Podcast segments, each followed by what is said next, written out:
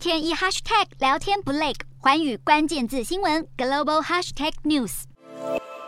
百货金饰部门热闹滚滚，不止北京大妈趁着金价低点，什么都买一点。中国代言也不忘把握机会，分批补仓囤积投资金条。业者表示，这一波买气之旺，有投资客一出手就是十条。今年三月，国际黄金期货价格一度飙破每盎司两千美元，写下高点，但其后走势就一路向南。进入七月以后，更是连连下探，二十一号还失守每盎司一千七百美元关口，创下去年三月以来新低。彭博资讯数据也显示，黄金 ETF 持仓连续十五天减少，是十五个月以来最长的连降。另一方面，国际油价也同样走低，其中二十号伦敦布兰特原油下滑四十三美分，收在每桶一百零六点九二美元。纽约西德州原油则是下跌八十六美分，已经跌穿每桶一百美元的大关。